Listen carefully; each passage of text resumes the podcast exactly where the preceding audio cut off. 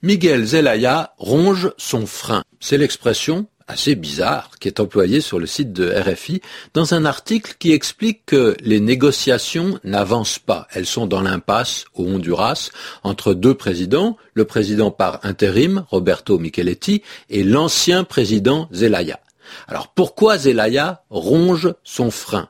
C'est une phrase bizarre, ce qui fait que Mouloud Zajnedri nous écrit depuis Casablanca, c'est un auditeur, qui nous demande ce que ça veut dire. Pourquoi ronger son frein? Ronger, ça veut dire mâcher, ça veut dire manger. Mais est-ce qu'on peut manger un frein?